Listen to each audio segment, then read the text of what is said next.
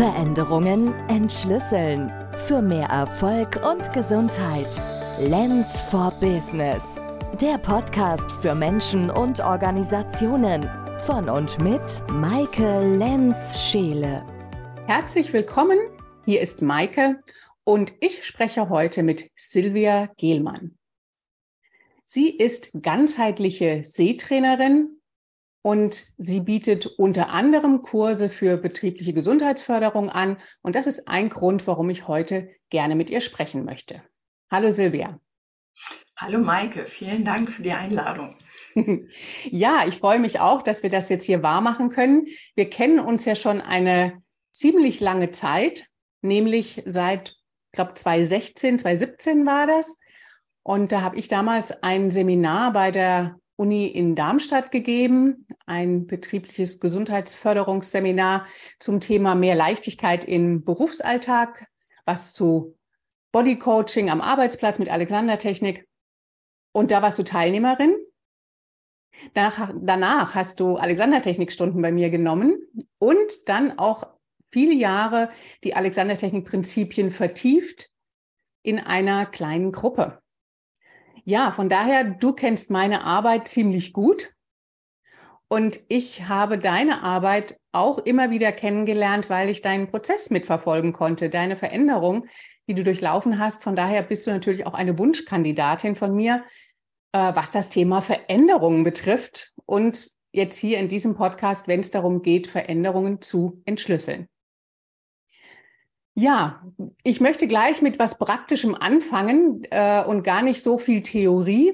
Obwohl, nee, lass uns noch mal einmal zurückgehen, weil ich finde es noch total interessant. Ähm, warum bist du Seelehrerin geworden? Und äh, da weiß ich das schon, finde es aber so ein, so ein passendes Beispiel, genauso wie bei Alexander war das so aus eigener Betroffenheit heraus. Und ähm, als ich dich kennenlernte, hattest du eine ziemlich dicke Brille. Das war, du warst sehr kurzsichtig, hattest äh, Altersweitsicht und auch äh, Hornhautverkrümmung und du konntest nicht 3D sehen. Das hat natürlich auch alles was mit der Körperspannung und dem gesamten Auftreten gemacht. Jetzt hast du so einen ganz intensiven Weg hinter dir. Und wie ist das heute für dich? Wie sind diese Themen, die dich ja auch dazu motiviert haben, was zu verändern, wie sind die jetzt für dich anders geworden? Ja, ich fange mal mit der mit deiner ersten Frage an, äh, Maike, nämlich warum bin ich dann schlussendlich Seelehrerin geworden? Das ist ja ähm, ja nicht unbedingt dann der der Schluss, ja, nur weil man sagt, okay, ich kümmere mich jetzt mal selber um meine Augen ja, ähm, also ich habe Augen- und Sehtraining eigentlich schon äh, zur Abiturzeit mit einem Buch entdeckt, dass das geht. Ja, ähm, ein paar Menschen haben dann auch immer mal gesagt, da kann man übrigens was machen. Ne? Also so kleine Samen gesetzt. Es sind wirklich Samen gewesen. Ne? Ähm, weiter bin ich damals nicht gekommen. Und ähm, ich bin Sehlehrerin geworden, weil ich das dreidimensionale Sehen gelernt habe. Das war eigentlich nur so ein Nebenprodukt, das war gar nicht mein Ziel. Warum? Weil ich gar nicht wusste, ähm, dass ich nur zweidimensional sehe. ja, das ist nämlich etwas, was wir ja niemand erklären können. Ja. Und das, das war so ein Abfallprodukt, sage ich mal, ja, von dem ganzen Prozess. Und an diesem Moment, wo das eingesetzt ist, das war so eine große Veränderung dann, und ich freue mich da immer noch, wenn ich in den Wald gehe und dann sehe ich die Bäume dreidimensional. Es ist einfach komplett anderes Lebensgefühl. Und da habe ich mir gesagt, das muss in die Welt. Warum weiß das keiner? Warum ist es so unbekannt? Das war eigentlich der Moment, wo ich entschieden habe, ich hänge meinen alten Job komplett an den Nagel, ja, wo mein Umfeld ziemlich irritiert reagiert hat ähm, und äh, mache eben jetzt das, was ich mache, genau, und gründe eine Augenschule. Das ist ja schon auch so ein ganz großer Schlüsselmoment, den du da beschreibst, ein Veränderungsschlüsselmoment, plötzlich 3D sehen zu können. Und man kann ja nichts vermissen, was man nicht hatte. Man weiß ja gar nicht, wie es sein könnte. Und das begegnet mir in meiner Arbeit auch total oft, dass die Leute gar nicht wissen, dass sie leichter aufstehen könnten, dass sie mit mehr Grazie über eine Bühne schreiten könnten, weil es ist ja alles so normal, wie sie es halt immer tun. Und das finde ich schon auch ähm, sehr beachtlich, ja. Ja, ja, Aber ja. wie, wie geht es dir jetzt mit diesen ähm, Krankheitssymptomen, die wir so auf dieser ganzen Liste von, von schlecht sehen haben? Oh, äh, also äh, mir geht's damit äh, äh, richtig gut mittlerweile. Ne? Du hast ja gesagt, ich kam das erste Mal, als du mich kennengelernt hast, hatte ich eine dicke Brille. Ja, die hat sich ja halbiert. Also die, die habe ich in der Form nicht. Ich hatte ein schönes Erlebnis vor zwei Wochen. Da hatte ich nämlich Abiturtreffen, 35 Jahre ist es her. Und plötzlich hatte meine gefühlt alle, alle Mitschüler und Mitschülerinnen hatten irgendwie ihre Lesebrille hier oben im Pulli stecken. Und es war ein Riesenthema an diesem Abend. Und eine Freundin von früher sagte dann plötzlich so in die Runde und guck mal, die Silvia, die sitzt jetzt plötzlich ohne Brille da und unterhält sich mit uns. Und ich merke das gar nicht mehr in dieser Form. Also es war eine ganz wunderbare Rückmeldung. Das brauchen wir ja manchmal, um das Positive ja. überhaupt wahrnehmen zu können. Das drücken wir ja immer so schön weg. Ne? Ähm, und zu sehen, ja stimmt, ich setze so oft die Brille ab und brauche sie eigentlich gar nicht mehr. Und ich war diejenige in der Schule, die eigentlich ja immer mit dicker Brille rumgelaufen ist. Ne? Also sehr aufgefallen ist, quasi rausgestochen. Mir fällt gerade was auf, weil ich ja auch mich hier selber sehe. Das ist übrigens das Gute an Zoom, finde ich, dass man ähm, ja mit sich selbst als Spiegel auch immer konfrontiert ist. Ich habe die falsche Brille auf. Und die will ich jetzt gerade mal tauschen, weil ich muss dann immer so ein bisschen den Kopf in den Nacken legen und das ist ja blöd. Die sieht gar nicht so viel anders aus, aber sie ist ein bisschen runder und vor allen Dingen kann ich jetzt besser nach unten gucken. Und so Dinge, über so haben wir ja auch ganz viel gesprochen immer miteinander und uns ausgetauscht. Und ich finde es total schön, dass wir das jetzt einem größeren Publikum hier kundtun können. Ja, äh, freue ich mich auch wirklich total. Das sind ja viele Jahre, ne, die wir uns da jetzt schon kennen und wirklich so immer wieder diese kleinen Veränderungsschritte, äh, eben auch die körperlichen. Ne? Also ich kann mich gut erinnern, wie du dann immer wieder, als ich Verbesserung hatte im Sehen, also eher dann in diesem Bereich, ähm, Auge, Auge und eben äh, Gehirn-Sehrinde, also im Kopf ist das ja alles gewesen.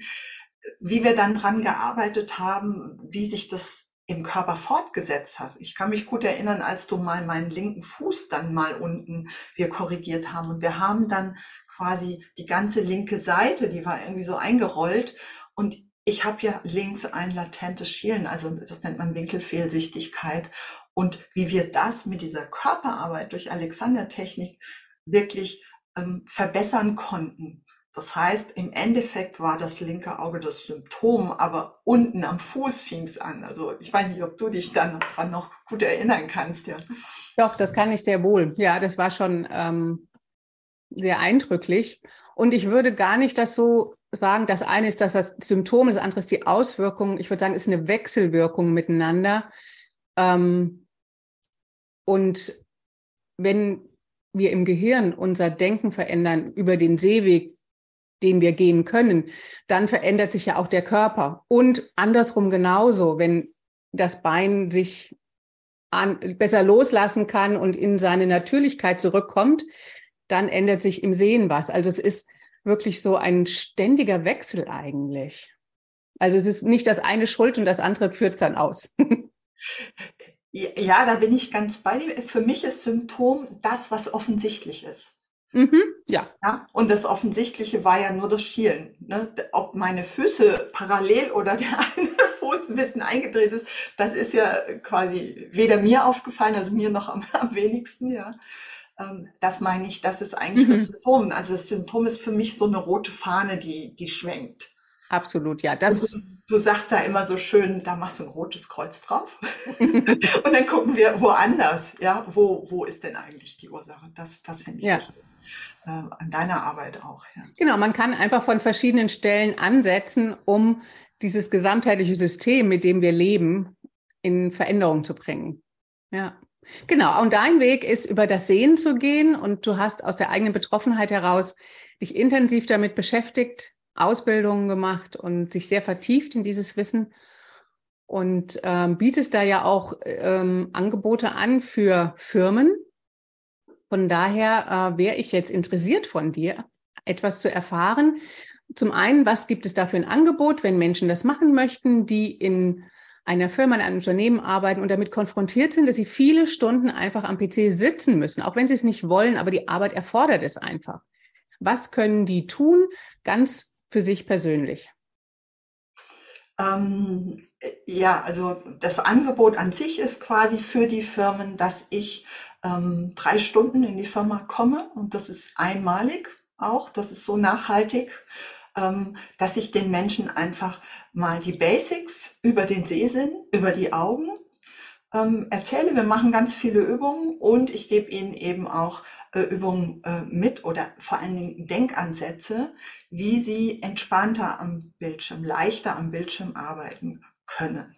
Das ist äh, so der Hintergrund. Ich liebe diese Seminare, weil das sind eben nicht Menschen, die sagen, oh ja, ich habe ein Riesenproblem, sondern da habe ich auch ganz viele Menschen, die einfach in der Firma das sehen, so wie ich damals dein Angebot gesehen habe, ach ja, das ist ja toll. Ich nutze das Weiterbildungsangebot meines Arbeitgebers und die kommen und sagen, ich habe noch gar keine Brille, aber ich will was vorbeugend machen. Und ich denke, das sind ja die Menschen, die wir am liebsten erreichen. Ne? Nicht, äh, wenn das Ganze schon in den Brunnen gefallen ist, sondern ähm, massiv geworden ist, sondern schon im Vorfeld. Das ist am schönsten. Ähm, und da geht es eben da, darum, dass der, äh, der PC an sich, die PC-Arbeit an sich für die Augen und für uns damit körperlich sehr anstrengend ist. Wir sitzen gefühlt zwar ganz relaxed auf einem vielleicht sehr tollen äh, Bürostuhl, ne, der sich in alle Richtungen bewegt und ergonomisch ist alles super, aber dass wir mit den Augen die ganze Zeit auf eine feste, fixe Distanz, also immer auf 50 Zentimeter zum Beispiel schauen, ist sehr, sehr unnatürlich und dafür sind wir einfach nicht gemacht. Und für die Augen ist diese Naharbeit absolute Schwerstarbeit. Man kann sich vorstellen, dass die den ganzen Tag quasi so ein schweres Gewicht hochheben, ja, und dann wundert man sich dann, wenn man aus dem Büro äh, rausgeht und plötzlich in der Ferne nichts mehr scharf stellen kann. Ja, weil die Muskeln einfach in dieser Entfernung eingerastet sind. So, so ungefähr kann man sich das jetzt grob vorstellen. Das heißt, was ich den Menschen mitgebe, sind so ganz einfache Sachen wie, wie, wie mache ich kleine Mikropausen in der Arbeit für das Sehen. Das heißt ja nicht, dass wir die Arbeit an sich unterbrechen. Aber wir können ja trotzdem nachdenken, indem wir die Augen mal kurz schließen. Wir können trotzdem weiter telefonieren, indem wir beim Telefonieren aufstehen und aus dem Fenster schauen. Ja, also da mal den Blickwechsel machen und dann nicht vielleicht äh, nur auf dem Blatt, wo wir irgendwas aufschreiben oder also diese Blickwechsel. Das mhm. äh, gebe ich den Menschen mit ähm, und ja, Pausen. Ja, also wirklich Pausen vom Bildschirm. Das ist das, das Aller, Allerwichtigste eigentlich äh, dabei, dass wir eben keinen Marathon am Bildschirm machen können. Und was würdest du sagen, wie man diese Pausen dann tatsächlich auch tun kann? Ich habe das erlebt, wenn ich ähm, in Seminaren davon spreche oder überhaupt mal frage, wie machen Sie denn Pausen, dann ist die Rückmeldung eigentlich, die Mittagspause und dann ist das Schlimmste, wenn die Leute dann noch sagen, na, und dann esse ich mein Brot, was ich mir mitgebracht habe, oder mein, mein Salat, den esse ich dann am Schreibtisch, um schnell fertig zu werden und dann früher nach Hause gehen zu können.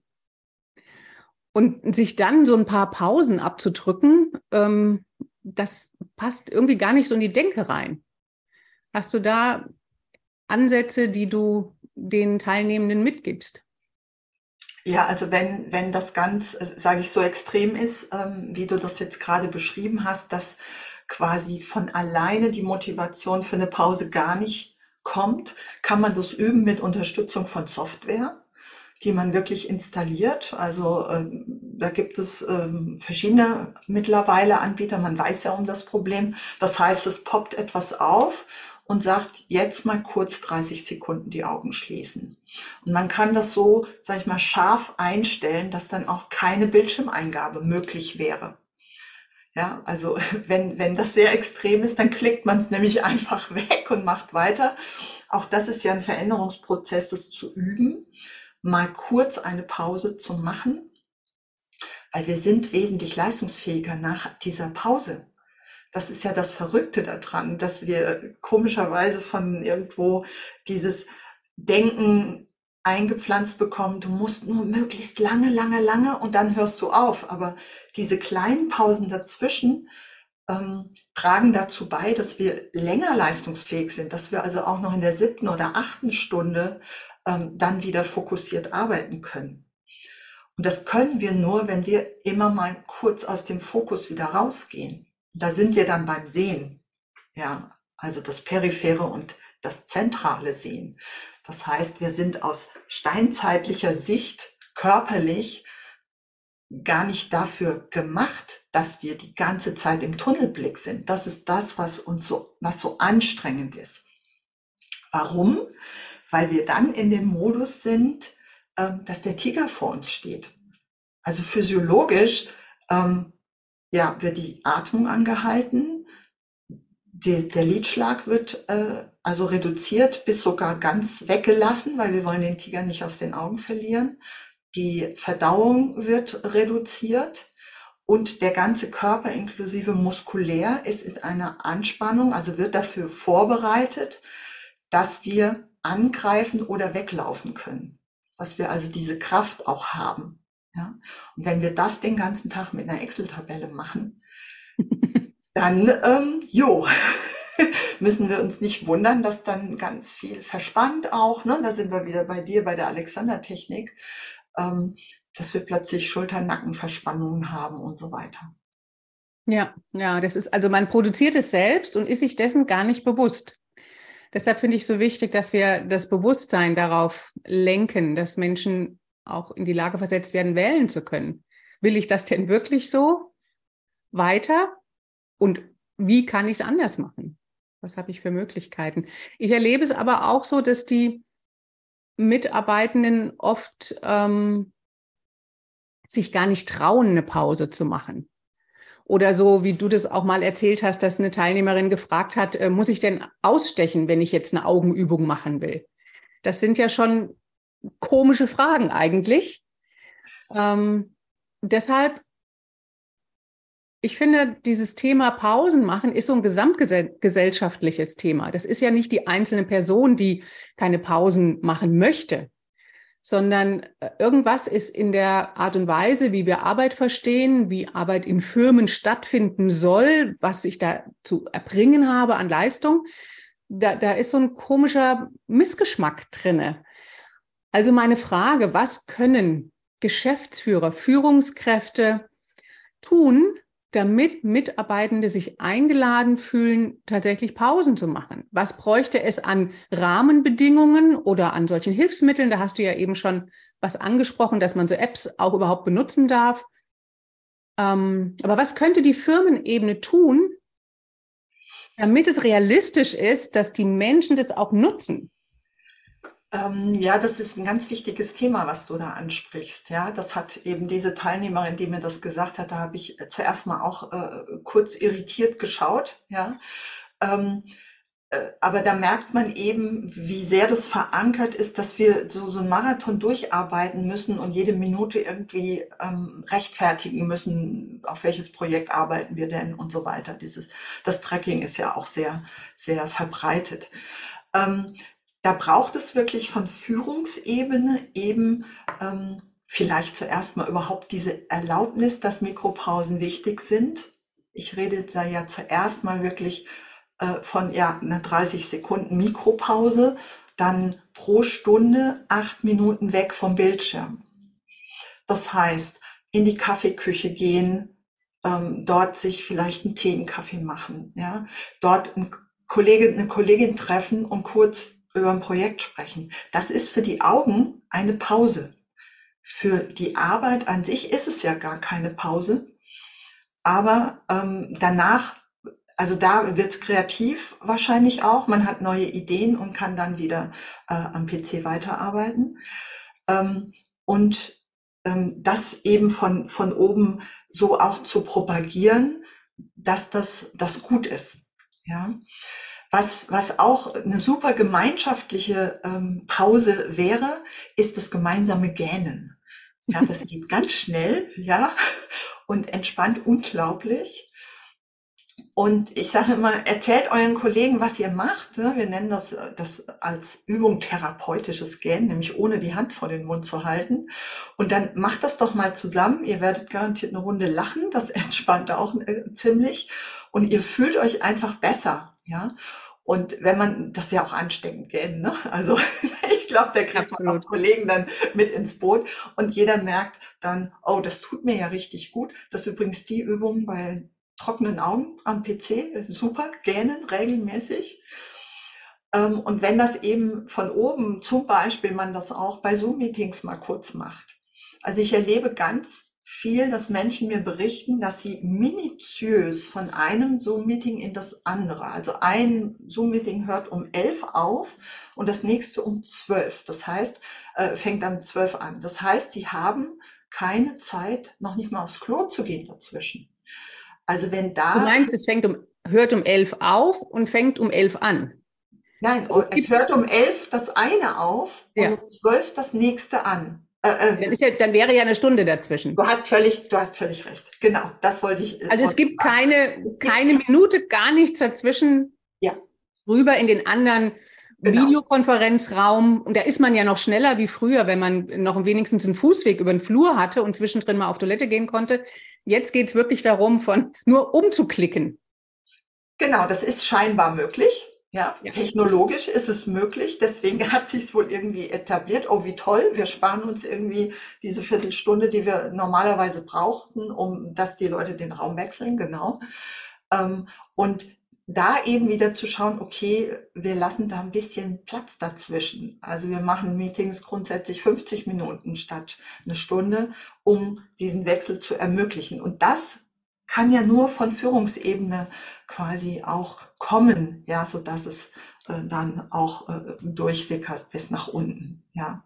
Ja, also wenn das so eine Vorgabe wäre, an die sich auch immer wieder gehalten wird und die in Erinnerung gerufen wird, ähm, dass man diese Meetingkultur lebt, tatsächlich lebt, das würde einen großen Unterschied machen. Ne? Ja, genau, genau. Ja, ja, das. So, zum Beispiel, ne? Das sind so Beispiele, aber mhm. wirklich, ähm, ja, dass die Pausenkultur von oben quasi auch, auch kommt. Ja. Ich habe mal ein äh, Seminar gegeben für eine gesamte Abteilung, ein Referat war das in einem Ministerium.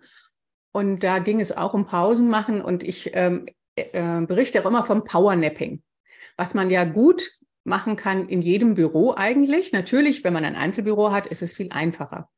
Und da ähm, war das so, dass jeder von den Teilnehmenden ein Einzelbüro hatte. Trotzdem haben die gesagt, das kann ich ja nicht machen, wenn mich dann jemand sieht. Also die hatten so Fenster von außen, wo man hätte reingucken können. Äh, und dann sagte der Chef auf einmal, der auch dabei war, ähm, also ich mache das mittags. Ich lege meine Füße auf den Tisch und mache meinen äh, Bürostuhl nach hinten und dann mache ich die Augen zu. Und dann fielen bei einigen die Klappe runter und dann, wow, echt, das machen sie. Und das war dann wie so eine Erlaubnis für alle, das ist in Ordnung. Also dieses Vorleben von oben und aber das auch zu kommunizieren, der hat das vielleicht schon jahrelang gemacht und war sich gar nicht bewusst, dass seine Mitarbeitenden sich das nicht gönnen. Also darüber darf man auch sprechen. Genau, da sprichst du einen wichtigen Punkt äh, an. Also die Kommunikation macht es einfach. Weil in den Köpfen herrscht dann oft, denke ich, irgendwelche alten Begrenzungen, die eben ja. von Eltern, Lehrer und so weiter, alten Chefs kommen. Ähm, und man hat eventuell gar nicht gefragt, ist das denn jetzt hier an dieser Stelle, ist das anders eventuell? Ja. Und deshalb ähm, muss es von oben kommuniziert werden. Genau. Ja. Das habe ich übrigens dann auch im Laufe ähm, von unserem äh, gemeinsamen Weg, habe ich das Powernapping auch in meinem Büro eingeführt. Also ich habe einen Schlüssel dann in die Hand genommen und das ist wunderbar. Man schläft kurz tief ein und dann fällt der Schlüssel und das war's. Und das sind ja wenige Minuten und man ja. ist so viel fitter und leistungsfähiger hinterher. Genau, und eine Methode ist es eben mit diesem Schlüssel zu machen ähm, weil die Hand dann eben erschlafft und dann fällt sie runter.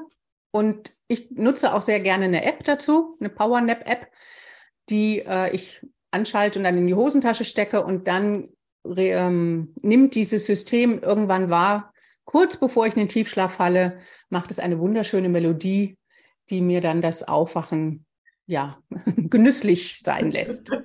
Ist etwas äh, äh, entspannter wie das Fallen des Schlüssels. Ja. Genau. Ja. Den Schlüssel haben wir halt immer dabei. Ich bin ja so ein Freund genau. von jemandem, also äh, davon, dass wir nicht noch ein Hilfsmittel brauchen, weil das ist nämlich ein wunderbarer Grund, den wir vorschieben können, um es nicht zu machen.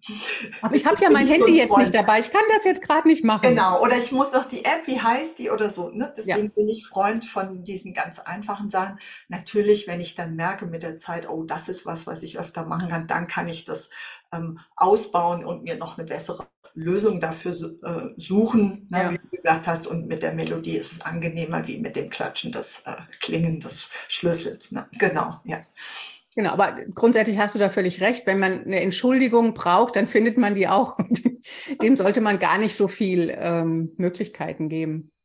Und äh, diese App, die du aber eben vorgestellt hast, dass man die ins, äh, hochlädt. Das ist ja im PC dann oder im Laptop drinne.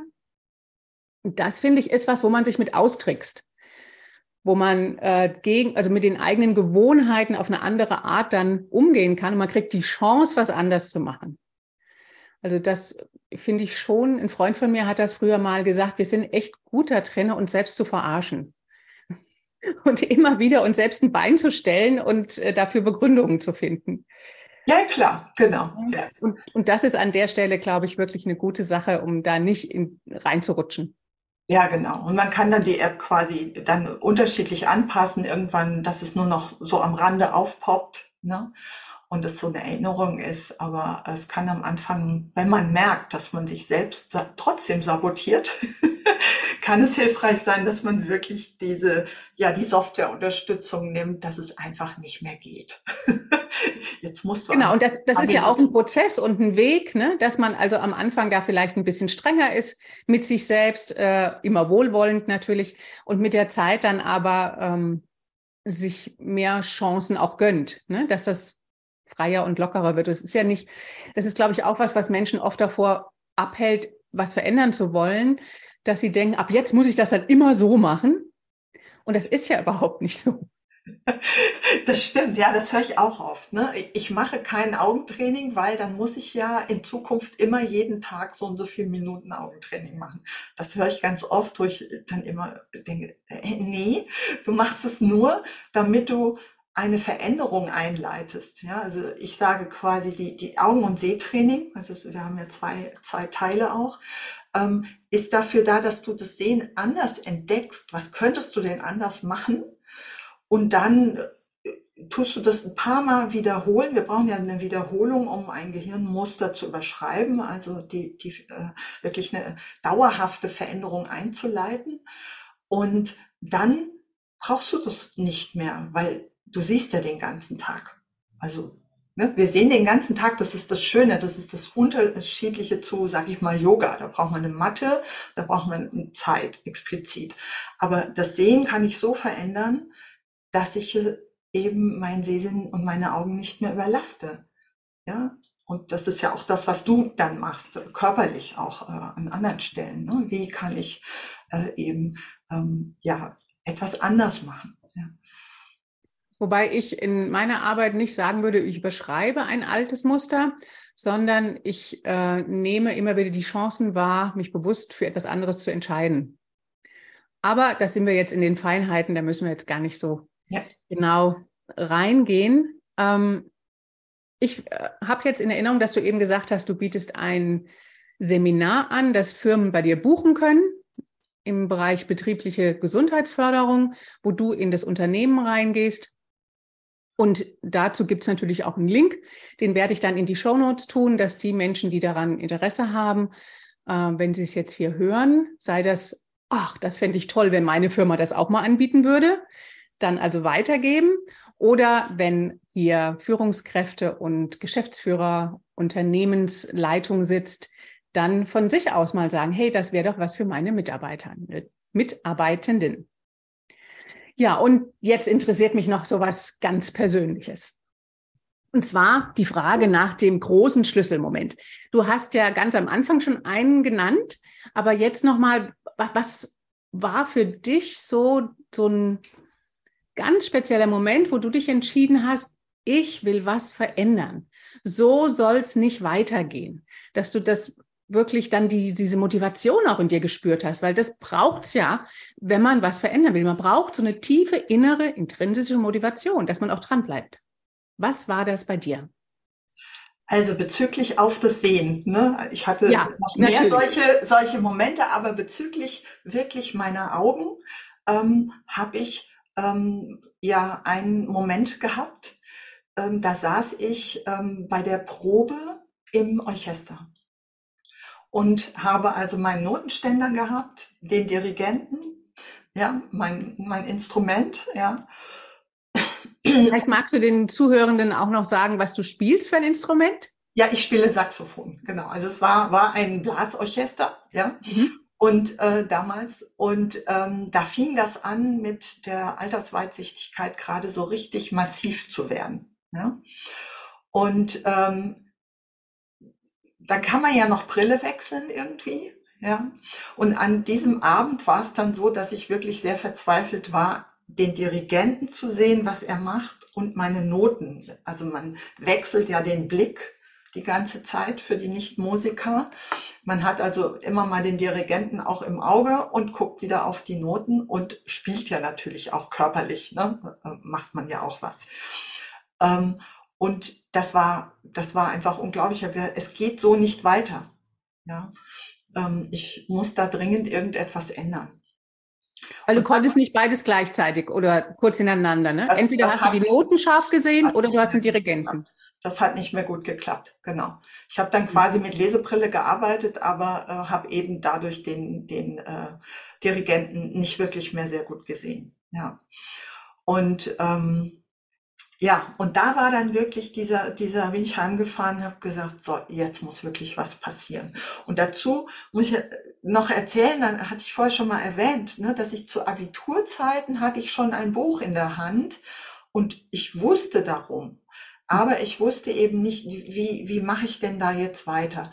Ähm, was mich abgehalten haben, war, war solche Sätze wie oder Überlegungen, wenn ich jetzt mein Sehen verbessere, dann brauche ich eine andere Brille, also eine schwächere und die kostet viel Geld. Also das hat mich abgehalten, ja. Ähm, alleine das, ja.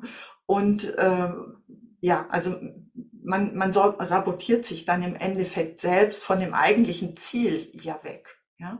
Und ich wusste nicht, das war ja noch Zeiten ohne Internet, ähm, ich wusste weder, dass es äh, Seelehrer gibt, wo man Einzelunterricht äh, auch buchen könnte, ähm, so wie du das ja auch an, anbietest als Alexander-Techniklehrerin.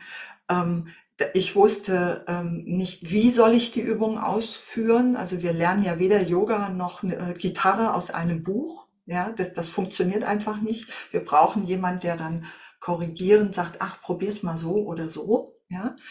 Ähm, und ja, und dann eben ähm, 2015 war die Situation anders. Ich bin ja dann auch Informatikerin gewesen. Ich habe den ganzen Tag mit dem Internet gearbeitet und aufgrund dieses Schlüsselmomentes bin ich am nächsten Tag ins Büro gefahren und habe gesagt, ah, es hat sich ja was verändert seither. Es gibt jetzt Internet.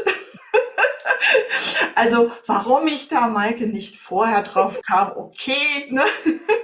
das sind eben solche Schlüsselmomente, wo dann so dang, dang, dang, ne, eins nach dem anderen und habe dann an dem Morgen eben in die Suchmaschine Augentraining eingegeben und wow, es öffnete sich eine ganze Welt. Ich habe YouTube-Kanäle gefunden, die ganz wunderbar die Übungen alle äh, schön gezeigt haben und so weiter. Ne? Und das war dann der Einstieg und da bin ich dann los, losgelaufen. Ja, und die Altersweitsichtigkeit, die habe ich relativ schnell, war die wieder weg. Das war kein Thema mehr. Ja. Hm. Sehr schön. Ganz, ganz herzlichen Dank, liebe Silvia, dass du auch diesen, diesen Weg mit uns geteilt hast. Und wenn du es nochmal so in Jahren beziffern kannst, von diesem Moment im Orchester sitzen bis, also du sagst, die Altersweitsicht war, war schnell vorbei, aber so, dass du sagst, dass, da hat sich jetzt maßgeblich was verändert und du konntest auch 3D sehen. Wie lang war das in Jahren? Oh, das 3D-Sehen ging auch ganz schnell. Das war ja eher so ein Nebenprodukt ja, ähm, weiß nicht, drei Monate vielleicht. Das, oh, war nicht, okay. das war wirklich nicht lang. Ähm, die Kurzsichtigkeit, ähm, also ich tue mich immer ein bisschen schwer, das in Jahren zu sagen, weil Menschen versuchen rauszufinden, wie lange wird es denn dauern. Ja. Ähm, das ist aber nicht der Punkt, weil wie lange dauert es, dass du wie Jimi Hendrix mit äh, der Gitarre auf der Bühne sitzt? Es kommt auf dich an, ja, auf dich selber. Bei mir war es so, dass ich zum jetzigen Zeitpunkt die Brille halb so stark ist. Also ich war bei minus neuneinhalb. Ja, jetzt bin ich auf der Hälfte. Äh, wenn ich in die Ferne schaue, in der Nähe habe ich noch weniger. Und ich brauche manchmal die Brille auch gar nicht. Also es ist nicht linear äh, die Verbesserung, sondern es kommt darauf an, wie wir uns fühlen, ja, wie gerade die Tagesverfassung ist, wie das Licht ist ähm, und so weiter. Es sind viele Aspekte. Aber manchmal brauche ich gar keine Brille und kann ohne Brille alles scharf stellen. Und das ist, ja, ja, genau. Ja. So, ja, gut, dass du das nochmal ein bisschen relativiert hast, denn das ist natürlich klar, das ist ein Prozess und der ist beweglich, ganz fluide. Ja. Ja, okay. Super, ich bedanke mich ganz herzlich bei dir, dass wir diesen Austausch von Sehen, Körper, Alexander-Technik miteinander haben konnten. Und ich werde deinen Link auf jeden Fall in die Shownotes tun. Und wenn jemand dich auf YouTube finden möchte, muss er einfach nur deinen Namen eingeben, ne? Ja, genau. Also eigentlich jetzt bist du auch in dieser großen Welt zu finden. Man findet mich sehr, sehr gut. Genau. Einfach den Namen eingeben, das reicht schon. Super. Okay, dann herzlichen Dank, Silvia. Vielen, vielen Dank dir, Maike. Veränderungen entschlüsseln. Für mehr Erfolg und Gesundheit. Lens for Business. Der Podcast für Menschen und Organisationen. Von und mit Maike Lenz-Scheele.